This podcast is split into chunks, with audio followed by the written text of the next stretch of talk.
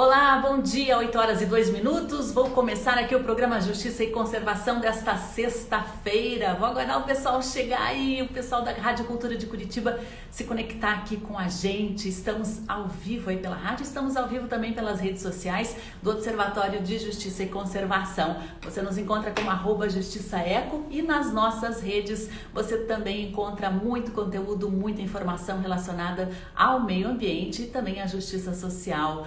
Vou dar as boas-vindas para o pessoal que está entrando. O professor Mocelin já está a postos. Beth Moura está dando bom dia. Lizzie Reis, sejam todos bem-vindos. Olhos que fala.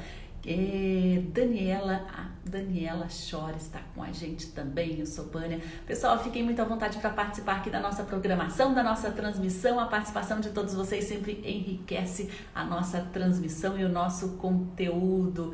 A sexta-feira começou aqui encoberta, né, com carinha de chuva. Estou falando de Curitiba, na capital paranaense, mas estou transmitindo para todo o Brasil. Ao longo dessa semana você acompanhou uma edição, né, especial de Cerrado. Tivemos aí participações especiais para falar sobre a Chapada dos Veadeiros, para falar sobre a conservação dos lobos guará e também sobre a conservação de diversos outros mamíferos que estão presentes, que vivem no Cerrado brasileiro. E hoje a gente te convida, né, a dar uma volta. Temos na sexta-feira aqui a nossa coluna de turismo segue a trilha e hoje a gente vai para esse lugar aqui, ó.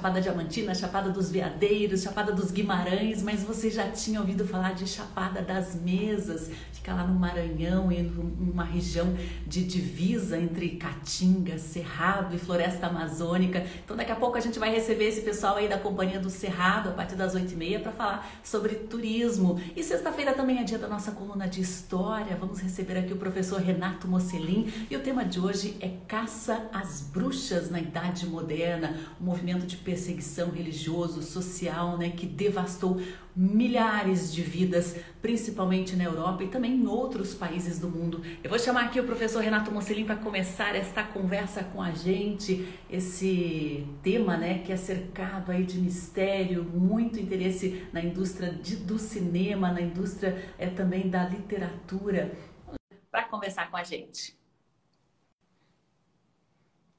Bom dia a todos aí que estão entrando na nossa transmissão. Bom dia, professor, tudo bem? Bom dia, Sandra, tudo bem, tudo bem, você? Tudo, Joinha. Caça às bruxas, né? Teve é, presença frequente ao longo dos séculos, né? Em períodos mais intensos de perseguição e de pânico, de histeria coletiva e também de questões envolvendo também a posse, né? Das vítimas acusadas de bruxaria. Professor, onde começou essa história de bruxa, na verdade? Na verdade, você encontra, Sandra, ouvintes, em todas as culturas, a questão da magia. Por exemplo, ao lermos a Odisseia de Homero, uma obra lá provavelmente do século VIII a.C., o Ulisses vai enfrentar Circe, que era uma feiticeira. Né? Nós temos também o mito de Jasão com a Medeia. A Medeia é uma feiticeira. Você encontra na civilização egípcia a questão da magia, inclusive a medicina estava muito ligada à magia. Lá nas civilizações mesopotâmicas, idem. Nos povos ameríndios, também nós encontramos é, questões as mais diversas no que diz respeito à magia, feitiçaria, é, relações com os mortos e assim por diante. Mas o que aconteceu entre 1450, mais ou menos, e 1750 foi algo inusitado, por assim dizer. Para você ter uma ideia, Sandra, ouvintes, entre 1450 e 1750, na Europa, nós tivemos um pouco mais de 110 mil processos que resultaram em 60 mil, em torno de 60 mil condenações à pena capital. Mulheres que foram, homens também. Quando a gente fala em bruxaria, primeiro é preciso definir o que seria a bruxaria.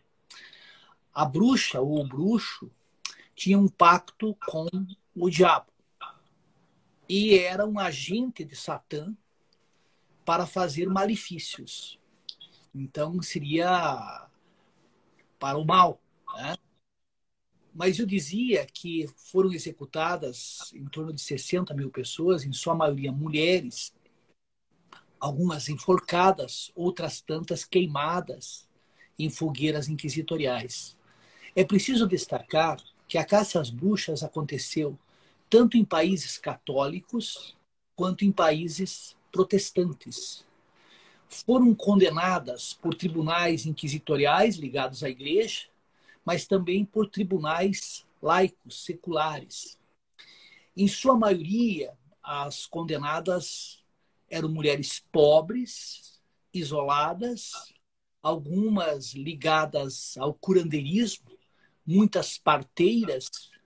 Havia, na Europa moderna, uma forte misoginia. Então, esse é o contexto geral. Né? Era uma época de transição ali, o feudalismo estava em crise, estava nascendo o capitalismo.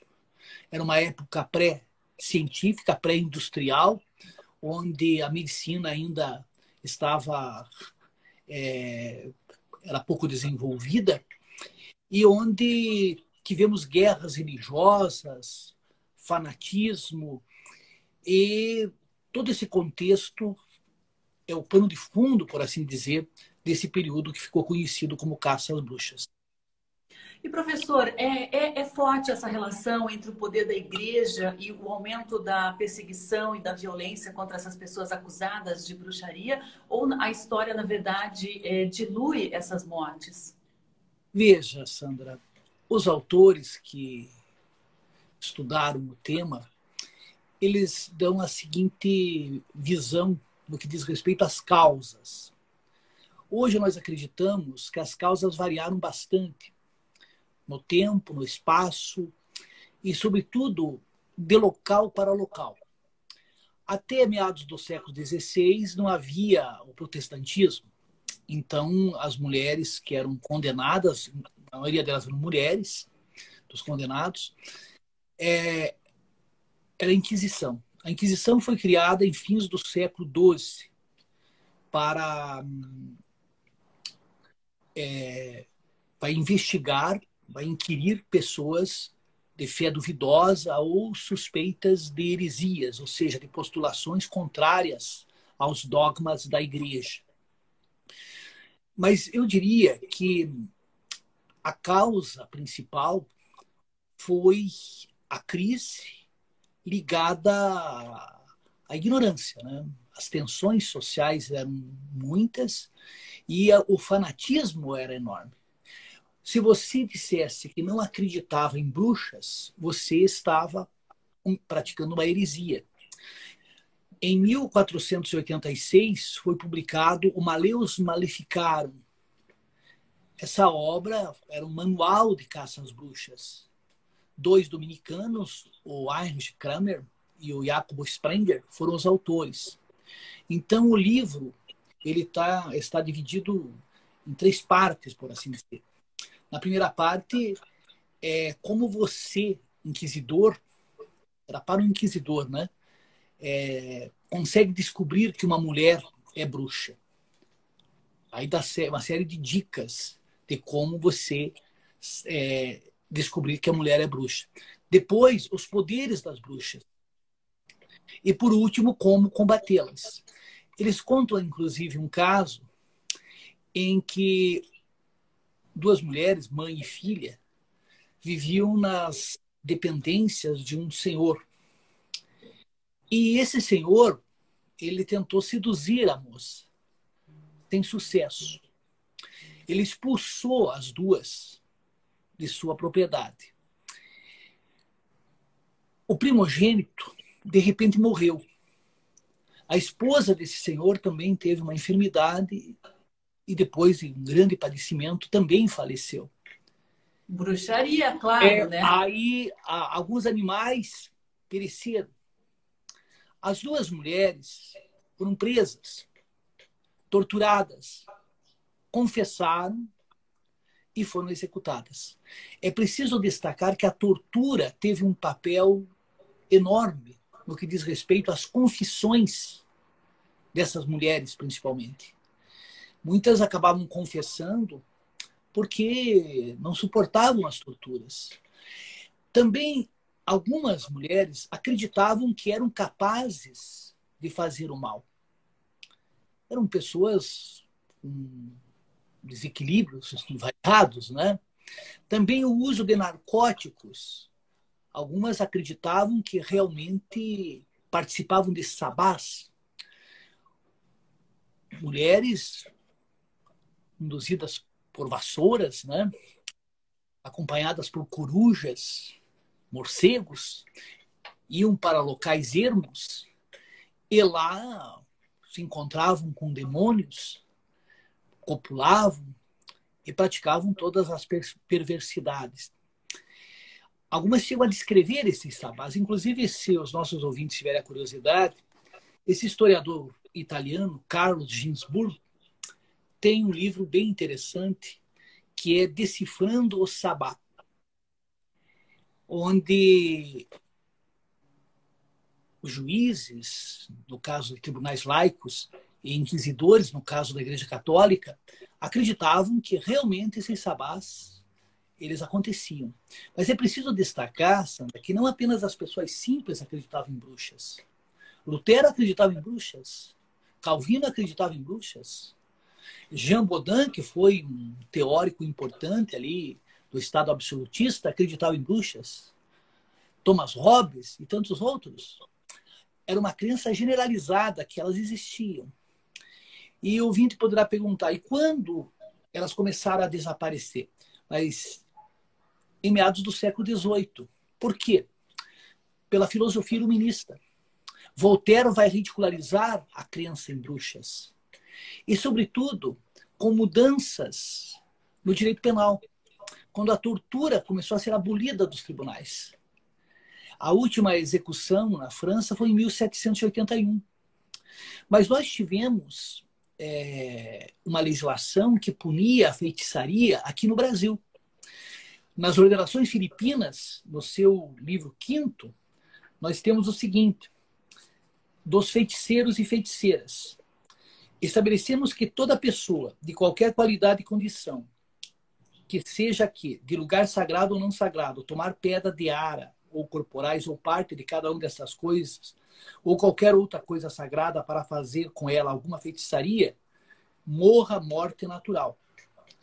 É, é isso mesmo. Qualquer pessoa que em círculo ou fora dele, ou encruzilhada, invocar espíritos diabólicos, ou der a alguma pessoa a comer ou a beber qualquer coisa para querer bem ou mal a outrem, ou outrem a, el, a ele, morra por isso morte natural.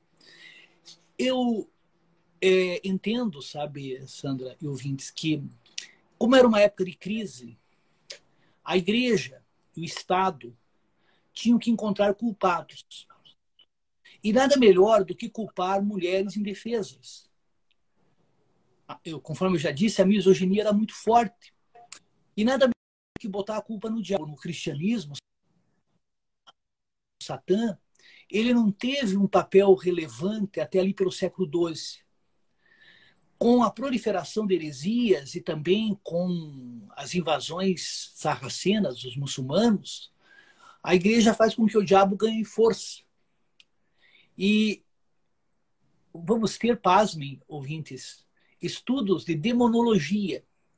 Chegaram a fazer, inclusive, uma espécie de demografia do número de diabos que circulavam na Europa. também uma demografia sobre as bruxas. Tudo isso para nós parece algo ridículo, porém, é, algumas dessas crenças elas persistem de forma dissimulada até os dias de hoje. Muitos acreditam que pessoas têm possessões, muitos ficam por aí expulsando, expulsando o diabo, coisa que eu valha. Mas aqui em Curitiba nós tivemos algo interessante, quer dizer, melancólico, mas é, em 1763 o juiz aqui ele vai denunciar o juiz Manuel Gonçalves Sampaio. Quatro mulheres brancas católicas denunciaram oito mulheres pobres nativas do crime de feitiçaria. Então esse juiz alegou que havia um cartório de feiticeiras. A historiadora Daniele Regina de Araújo tem uma tese de doutorado sobre esse cartório das feiticeiras aqui em Curitiba. O ouvidor lá de Paranaguá não aceitou a denúncia, alegando que as provas não eram adequadas. E, porém, a Cipriana Rodrigues, que era mestiça, pobre, e que provavelmente tinha um certo desequilíbrio, ela ficou presa 10 anos. E a gente não sabe o que aconteceu com ela. Provavelmente deve ter morrido na prisão, porque as condições carcerárias na época eram das piores. E nós tivemos lá na colônia de Massachusetts, entre 1600 e 93 e 94, de fevereiro de 93 até maio de 94, as bruxas de Salem. Para você ter uma ideia, Sandra, 20 pessoas foram executadas. Umas meninas chegaram a. tinham lá suas possessões. Muitos acreditam que havia uma espécie de histeria coletiva. Era uma sociedade muito fechada, profundamente religiosa onde a opressão, a sexualidade era imensa, e eles, elas é, denunciaram primeiro uma escrava chamada Tituba, depois uma mendiga, depois uma senhora idosa. Essas pessoas vão ser torturadas e vão ser condenadas à pena máxima. Mais tarde, o processo foi revisto e essas pessoas foram inocentadas, porém já estavam já estavam mortas, né? Portanto, a questão da, da, da caça às bruxas foi algo assim terrível, porque se você imaginar mais de 100 mil processos que os historiadores conseguem comprovar, muitos processos desapareceram. Executaram mais de 60 mil pessoas. Só que também mais pessoas devem ter sido executadas. Em Portugal, com abalo sísmico que aconteceu em 1755, muitos documentos desapareceram. Porque a Inquisição, Sandra, ela atuou inclusive aqui no Brasil. Muitas pessoas foram presas aqui, levadas para Portugal e lá condenadas por um tribunal inquisitorial em Lisboa e por lá mesmo executadas. Mas para o nosso ouvinte que gostaria de incursionar na, na, no estudo da, da caça às bruxas, tem um livro bem interessante que eu indico, é uma espécie de síntese, né? História da bruxaria, né? Que é do Jeffrey Russell e do Brooks Alexander, né? Então, um livro bem interessante que dá uma visão geral da, da história da bruxaria.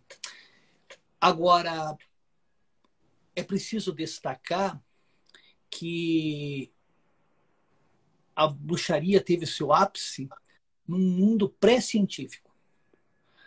Por exemplo, as pessoas não sabiam explicar por que tínhamos chuva de granizo, por que, que o inverno era mais rigoroso ou menos rigoroso. As epidemias graçavam em larga escala. A medicina ainda capengava em várias, várias áreas.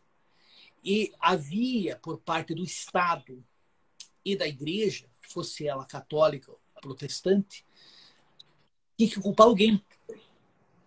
E, obviamente, essas pessoas acabavam sendo os. As bruxas eram os bodes expiatórios dessa sociedade em crise.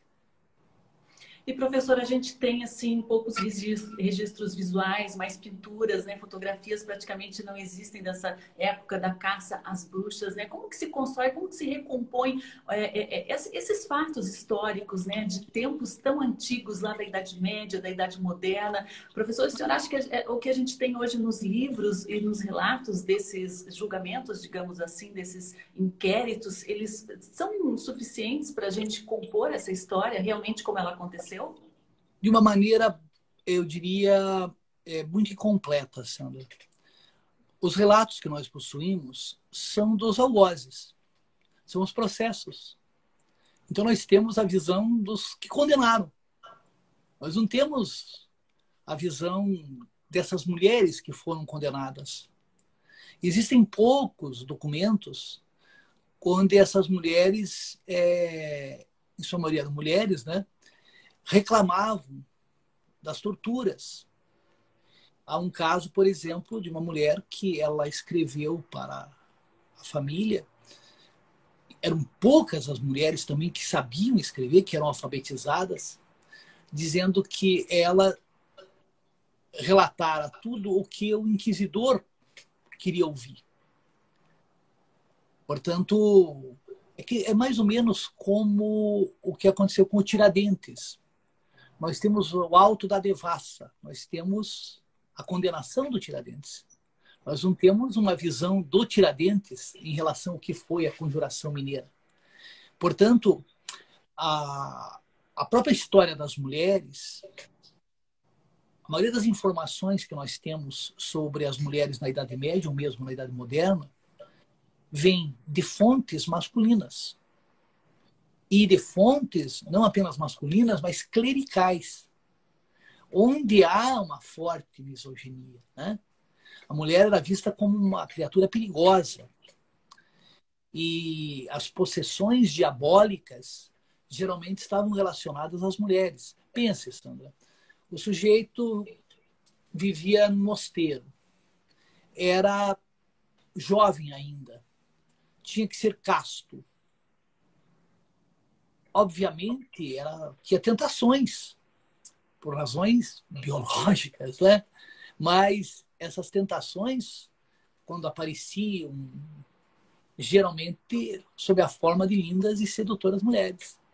Era, é por isso que em muitos mosteiros o sujeito usava uma, uma, uma cordinha com bolota de chumbo nas pontas.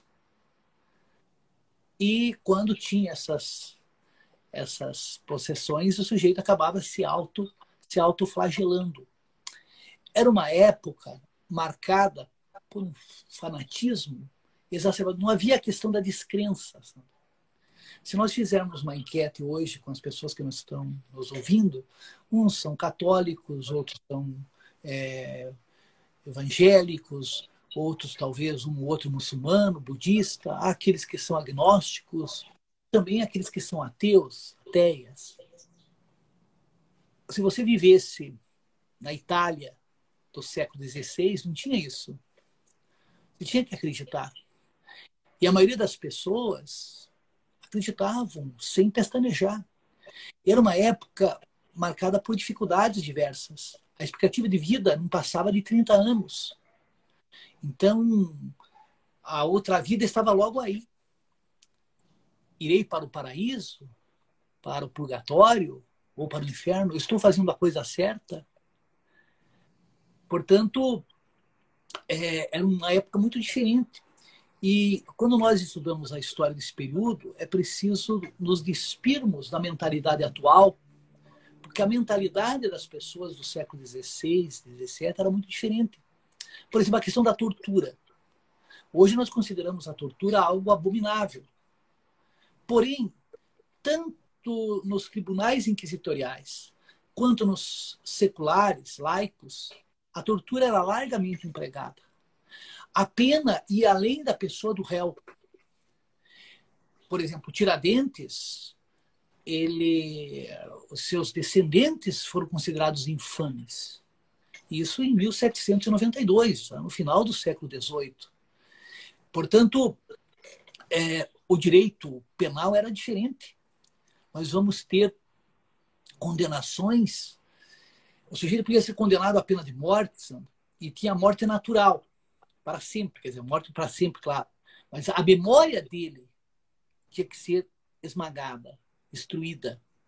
E havia, por exemplo, a, a morte atroz, em que o sujeito era executado de uma forma lenta, publicamente, para que todos vissem o que acontecia com o sujeito que praticasse aquele tipo de crime.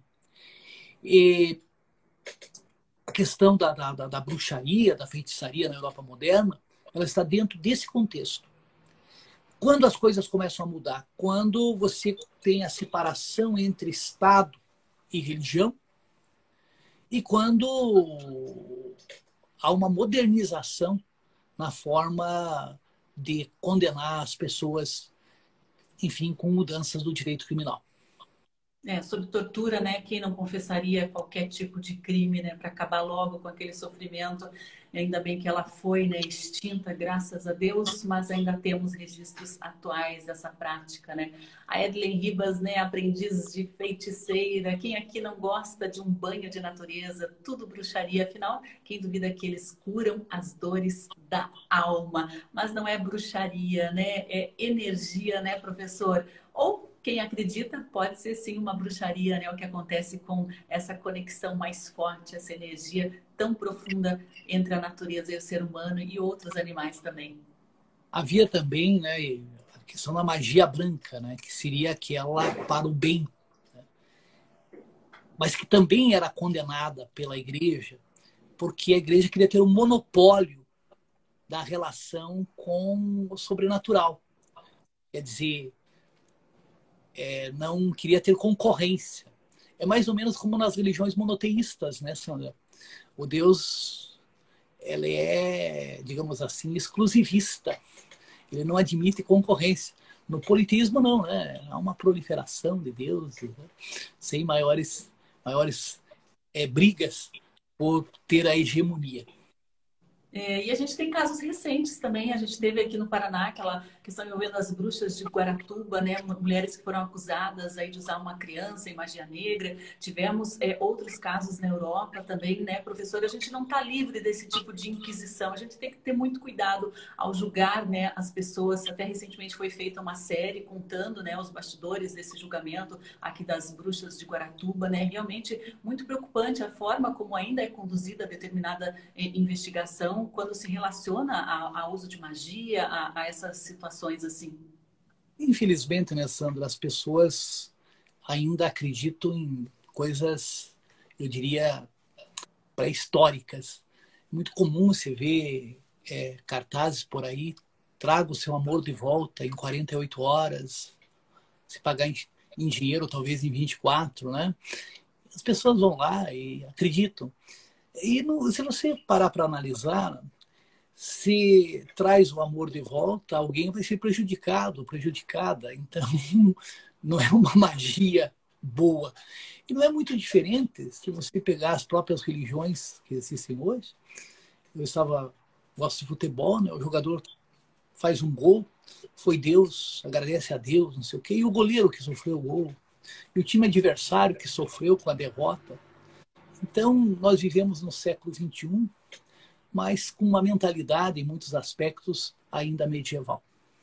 É, realmente. Professor, muito obrigada pelas suas informações. O pessoal está agradecendo aí as suas aulas, sempre tão boas, tão agradáveis e tão cheias de conhecimento e reflexões. Muito obrigada, professor. Até breve. Até breve. Um bom final de semana para todos. Um ótimo fim de semana, até mais. A gente vai tirar aqui o professor Renato Mocelin, porque a gente vai falar agora também sobre turismo. Sexta-feira a gente chama vocês aí que acompanham o programa Justiça e Conservação aqui na Rádio Cultura e também nas redes do Observatório para dar uma volta aí pelo Brasil. Essa semana tivemos uma programação especial né, sobre o Cerrado. Nós conhecemos muito sobre esse bioma incrível e ao mesmo tempo tão gigantesco, tão ameaçado também. E hoje a gente te convida para dar uma volta né, por uma região muito remota do Cerrado. A gente vai conhecer o Parque Nacional Chapada das Mesas. Tem uma operadora de turismo, a Companhia do Cerrado, que atua, né, que é pioneira aí na oferta de pacotes turísticos, de trilhas, de trekking, de aventura pela Chapada das Mesas.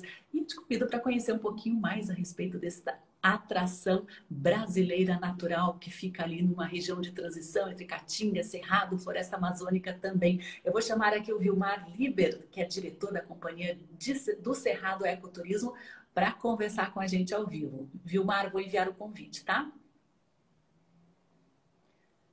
Aguardar aqui o Vilmar conectar com a gente, né? Bom dia, Vilmar. Seja muito bem-vindo aqui ao Observatório de Justiça e Conservação. Está aí no Maranhão? Isso, Carolina. Carolina, Isso. muito legal. Eu exibi aqui no início do nosso programa, para quem acompanha pela internet, o programa Justiça e Conservação, algumas imagens da Chapada das Mesas. Que lugar é esse? A gente aqui do Sul praticamente é, não conhece, nunca tinha ouvido falar. É fantástico, uma região maravilhosa, rica, muito interessante. E por que, que a Companhia do Cerrado Ecoturismo resolveu, resolveu investir em pacotes aí? Foi uma necessidade do mercado? Foi uma visão de vocês também no, do, do turismo de natureza? Nós começamos essa história em 1991, há 30 anos atrás. Nós chegamos aqui, não tinha nada desenvolvido no quesito turismo ainda. E aí nós observamos o potencial que a região tinha e resolvemos ficar aqui. Eu sou do Paraná também, aí sou de perto de Cascavel, Guaraniaçu, e chegamos aqui e começamos essa história de fazer o destino acontecer. E nesses 30 anos a gente conseguiu finalmente agora colocar ela com um pouco mais de notoriedade no cenário nacional e internacional já. Muito bacana, né? Os, os estrangeiros ficam doidos com essas paisagens. Eu queria que você falasse um pouquinho da Chapada das Mesas, o que tem de bom aí para a gente conhecer. Bom, a Chapada das Mesas é composta por vários municípios, né, tendo Imperatriz como portal de entrada devido ao aeroporto. Então, voos regulares da Latam e Azul. E de Imperatriz a Carolina são 220 quilômetros por rodovia federal. É, o centro da Chapada das Mesas tem mais estrutura, é Carolina. Então, nossos clientes são recepcionados em Imperatriz, chegam em Carolina, hospedamos eles aqui e daqui fazemos os tours diários. Sai tipo 8 da manhã e retorna às 18 todos os dias. Então, a gente visita os municípios, município de Riachão e Carolina. E nessa, nesse meio tem o Parque Nacional Chapada das Mesas, que são 160 mil hectares que faz parte da Chapada. Né? E ele envolve três municípios, Riachão, Estreito e Carolina. No Parque Nacional, nós temos hoje 400 nascentes de água corrente. É, e o município tem 22 rios perenes, e essas nascentes abastecem esses rios. Estamos na região nordeste, divisa com o norte pelo rio Tocantins, de Caia Carolina, do outro lado do Rio Filadélfia, estado Tocantins, região norte. E eu ouvi dizer que essas águas da Chapada das Mesas são mais mornas, mais agradáveis do que as outras chapadas que a gente costuma conhecer aí pelo Brasil afora. É verdade? Fala um pouquinho sem dessas dúvida, águas. Sem dúvida, são todas águas morninhas, não tem água gelada aqui na Chapada. É? A maioria são águas límpidas, transparentes, com mineral praticamente. E o ano todo que você vai chegar aqui, você vai encontrar água sempre em temperatura agradável. E falando, olha só, o veganismo sobre rodas está lembrando aí que Carolina tem cachoeiras lindas, são cachoeiras sensacionais. Depois acessem aí o, o Instagram, as redes da Companhia do Cerrado Ecoturismo, que vocês podem ver imagens dessas cachoeiras fantásticas, dá vontade de mergulhar na hora. Agora você estava falando das águas mornas, né, do, do do, do, ano inteiro, que elas é, são assim, tem essa característica. Agora tem uma época do ano que é mais indicada né, para visitação, uma época que não é indicada devido às chuvas, né? A gente tem um clima diferenciado nessa região aí do Maranhão também. É, nós temos o período de chuva não, que não chove seca, praticamente duas estações bem definidas. Né? O período de chuva mais intenso começa a meados de dezembro e vai até abril. Nesse período, alguns atrativos eles ficam um pouco complicados, igual o Poço Azul, que no Riachão, é um poço de água super azul e transparente. Nesse período fica suja. O rio aumenta o volume, transborda e cai dentro do poço. Então, nesse período, pode, dependendo do ano, estar complicado a cor e a qualidade do atrativo. Mas, de forma geral, fica aí de maio, começo de junho até dezembro, propício praticamente o tempo todo para visitação. Que delícia! E como é que vocês elaboraram esses passeios? Que eu vi ali que a Companhia do Cerrado foca né, em trilha, em aventura, em trekking, né? Como que vocês fazem essa programação assim de, de passeio? Nós desenvolvemos roteiros de 4 a 10 dias, dependendo do, do, perfil. Então, tem roteiros mais básicos de visitação à cachoeira, tem roteiro um pouco mais intenso com trekking, né? E tem um que é o roteiro nosso, inclusive, de, é o roteiro Três Encantos. Ele sai às 7 da manhã e retorna às 19 horas. Ele envolve um trekking para a parte da manhã, um piquenique almoço em outro atrativo meio-dia e à tarde um passeio de barco pelo Rio Tocantins de 22 quilômetros de barco voadeira, né? Então esse é um dos mais completos e mais intensos da, do roteiro. Mas nós desenvolvemos todos os roteiros conforme a demanda e conforme o perfil do público. É, tem gente que aguenta mais, né? Andar o dia inteiro aí, né? andar vários dias, depende aí do preparo, da disposição das pessoas. É, agora, a Chapada das Mesas, ela leva esse nome por causa das formações daquelas, daqueles monumentos naturais de rocha? O que, que caracteriza uh, esse Parque Nacional, essa região? Bom, a, a Chapada devido a mesas por formato realmente dos platôs, né? Devido à erosão da, da chuva e do vento, os platôs são todas formações de arenito, ele vai se decompondo e formando o formato de mesas, né? Então, é que se deu o nome Chapada das Mesas. Se você tem uma visão aérea, você vai ver várias formações em formas tabulares, em forma de mesa. E o Parque Nacional também levou o nome por fazer uma área de 160 mil hectares dentro do polo Chapada das Mesas. E o que tem que você considera assim essencial para a preservação, para a conservação? O que essa região abriga é, de tão importante, além, claro, da paisagem? Nós estamos numa região bem interessante, porque nós temos três biomas né, entrando. Então, nós temos o, o bioma Amazônia, que está vindo da região do Pará, da região de cá, do Maranhão, a Caatinga, que vem do Piauí, e o Cerrado, que vem aqui do Centro-Sul. Então, essa transição de biomas propicia várias peculiaridades, né? Espécies endêmicas, é, flora, fauna, que às vezes só vai encontrar aqui, é, raras e, e também extinção. E com isso, a biodiversidade fica fantástica, muito além dos outros que a gente encontra por aí. Isso é muito interessante, né? Esse mosaico de florestas, de campos, de rochas que vocês têm aí. É uma região muito especial. A gente estava falando aqui no primeiro bloco a respeito de bruxaria, caça às bruxas, na nossa coluna de história, né? Eu imagino que aí deva ter uma energia bem diferenciada, né? Que está te segurando. Veio do Paraná e acabou ficando por aí. O que, que te segura? O que, que você sente aí que é importante ficar? Olha, para quem conhece a região, dificilmente quer ir embora ia ter uma magia, ter uma força, uma energia muito positiva. É, os desafios são grandes para você desenvolver o turismo de modo sustentável, de menos impacto possível, né? Então, você trabalhar, formar, desenvolver e ter o um mínimo impacto é desafio diário, né? E, mas isso é, é, é interessante, porque todo dia você tenta melhorar, né?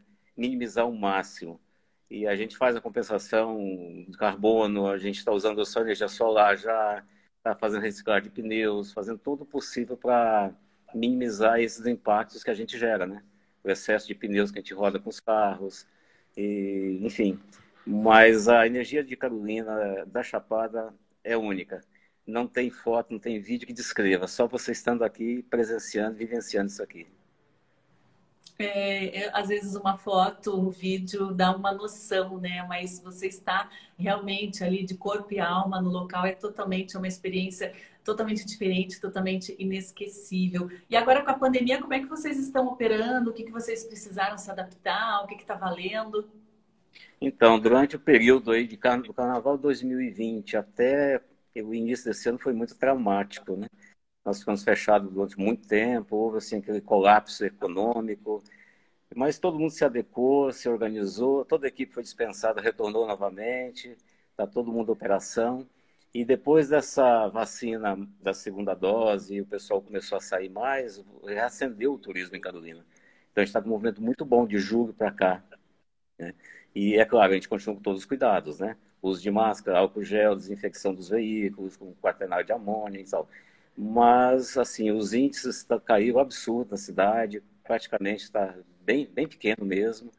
E não há notícia de ninguém do, do trade, da cadeia produtiva, tenha sido atualmente contaminado com o Covid. Que bacana. E quem quiser conhecer a, o Parque Nacional Chapada das Mesas, esses atrativos aí oferecidos pela Companhia do Cerrado Ecoturismo, tem que ir de avião, né? Vai até Imperatriz, como que é o caminho aí das pedras? Isso, é. De forma geral, se você... É questão de tempo, né? Porque é tudo longe, você tem que pegar um voo até Imperatriz. Os voos são diários pela Latam e pelo Azul. E a partir de Imperatriz, aí nós já recebemos lá no aeroporto, fazemos todo o tour, hospedagem, seguro viagem e devolvemos no último dia lá no aeroporto para que siga retorno aos seus lares. É bem simples e fácil. Agora, se estiver na região quiser vir de carro, o acesso totalmente viável. Nós estamos cortados pela Transamazônica, que liga aqui ao litoral do Nordeste, e temos a, a 010 em Brasília, que dá acesso também. Então, tanto faz de avião ou de rodoviário, dá para chegar tranquilamente. Uhum. E a gente falou bastante do Cerrado essa semana aqui, numa programação especial. O que, que o Cerrado aí da Chapada das Mesas tem de bacana, Vilmar? Cerrado é, para mim, é o ouro, é o bioma para mim mais importante que tem hoje no mundo, né? E a biodiversidade, a beleza cênica, a riqueza da flora e fauna, a medicina que está ali toda à disposição. Só você olhando, entendendo e vendo, você vai realmente dar o valor que o Cerrado merece, né? E a gente tenta minimizar aí de toda maneira esse impacto, mesmo tendo a agressividade do agronegócio, né, que está chegando forte no plantio de soja, né, está pegando boa parte do cerrado. Agora está tendo uma, uma, um plantio muito grande de eucalipto na região já, que está tirando o cerrado e colocando eucalipto para alimentar uma, né, uma indústria de celulose. Então, isso tudo assim, é preocupante né, para nós. Mas o Cerrado, para mim, é, é uma joia preciosa que não tem nada igual. É uma joia preciosa, uma joia dourada, né? Ó, o pessoal tá dando os parabéns aí pelo seu trabalho, Vilmar. O lugar deve ser realmente especial, diz aqui o Rafael. A Eliane deve ser uma ótima experiência. A experiência deve ser inesquecível, né, Vilmar? Você gosta mais aí da parte terrestre ou das águas da Chapada das Mesas? Ah, eu eu me eu deliro com tudo. Olha, quando você vai na parte terrestre, você tem a, a beleza cênica para você um trekking, você depara com aves, com animais, né, a vegetação, pedras, formações, então você vai entendendo e vai observando toda aquela riqueza, né, detalhes. Se você vai para as águas cristalinas, mornas, exuberantes, né, você passar seis dias conosco aqui, por exemplo, nenhum dia você vai ter comparativo com o dia anterior. São experiências únicas a cada dia. Você não tem, ah, ontem, hoje é igual ontem, parecido. Não, ontem foi um dia de experiência única, hoje vai ser, e amanhã vai ser outra totalmente. Então, se você não repete, eu conheço todas as chapadas, as maiores chapadas né, do Brasil, não todas, mas as maiores, e eu digo que Chapada hoje tem uma peculiaridade, ela consegue juntar todas as belezas de Diamantina, Guimarães, Veadeiros, tudo aqui, com a característica única das águas, né? transparentes e mornas. Então, esse aqui é um, é um tesouro. Ai, bacana. A gente tem aqui que, que acompanha é, pela Rádio Cultura de Curitiba, tem pessoal que acompanha pelas redes, tem pessoal que assiste o programa depois gravado, né? Queria que você deixasse o convite aí, né, para o pessoal conhecer também a Chapada das Mesas. Como você falou, a gente ouve muito falar né, da Chapada dos Veadeiros, da Chapada dos Guimarães, é, da Chapada Diamantina, mas a Chapada das Mesas é praticamente desconhecida para a maioria dos brasileiros. Deixa um convite aí para o pessoal conhecer, abrir os horizontes. Isso. Chapada das Mesas, venham, vocês vão se encantar. É, é um dos lugares mais bonitos do mundo. Temos atrativos aqui que você não vai encontrar em nenhum lugar do planeta. Santuário de Pedra Caída é um único, é um quente com a cachoeira no final, que literalmente você aflora todas as emoções. Né? Venha para cá, será um prazer recebê-los. Entra aí na, na, no Insta da CIA, arroba CIA do Cerrado, e será um prazer. Basta nos chamar no direct que a gente faz todo o apoio, todo o roteiro para vocês. Muito legal. Vilmar, agradeço demais a sua participação aqui no programa Justiça e Conservação. Parabéns pelo trabalho. Ótimo te conhecer. A gente mantém o contato aí. Siga a gente também, que a gente segue vocês para conhecer um pouquinho mais desse local incrível do Brasil. E já convido Até vocês para virem aqui. É um prazer.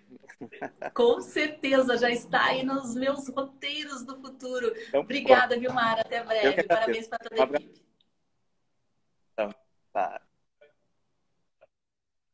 Tchau, tchau. Deu uma travadinha ali no final, né? Mas deu para a gente entender um pouquinho o que é a Chapada das Mesas. Se você quer saber um pouquinho mais sobre que, o que abriga lá nesse Parque Nacional, Olha só essa cachoeira, que coisa mais incrível, essas águas. E a gente está acostumado aqui com cachoeiras geladíssimas, né? No Sudeste, no Sul do Brasil. Ele diz aí que essas águas são mornas o ano inteiro. Vocês estão me ouvindo? Acho que eu desconectei aqui. Essas águas são mornas o ano inteiro. Olha só que maravilha. Esse é apenas, apenas um dos atrativos aí do Parque Nacional Chapada das Mesas. Eu tirei aí essas imagens do Instagram da Companhia do Cerrado Ecoturismo, que opera, né, uma das a, agências que tem operado lá na região, inclusive foi pioneira na elaboração de passeios, trilhas e, e, e, e esse ecoturismo, né, lá nessa região do Maranhão. Demais, né? Olha só essa paisagem. Separei também alguns outros vídeos aqui para a gente ter uma ideia. Olha só. Acho que falhou o som aqui. Deixa eu ver se eu consigo conectar o som. Às vezes dá uma falhadinha aqui.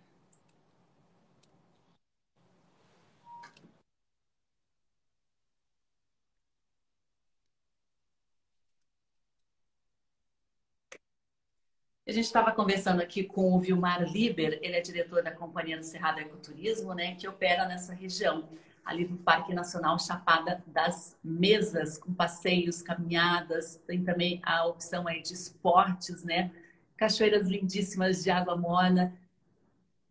A gente falou essa semana aqui muito sobre o Cerrado, e o Cerrado abriga é, diversas nascentes, né, bacias hidrográficas, abriga uma natureza, comunidades tradicionais.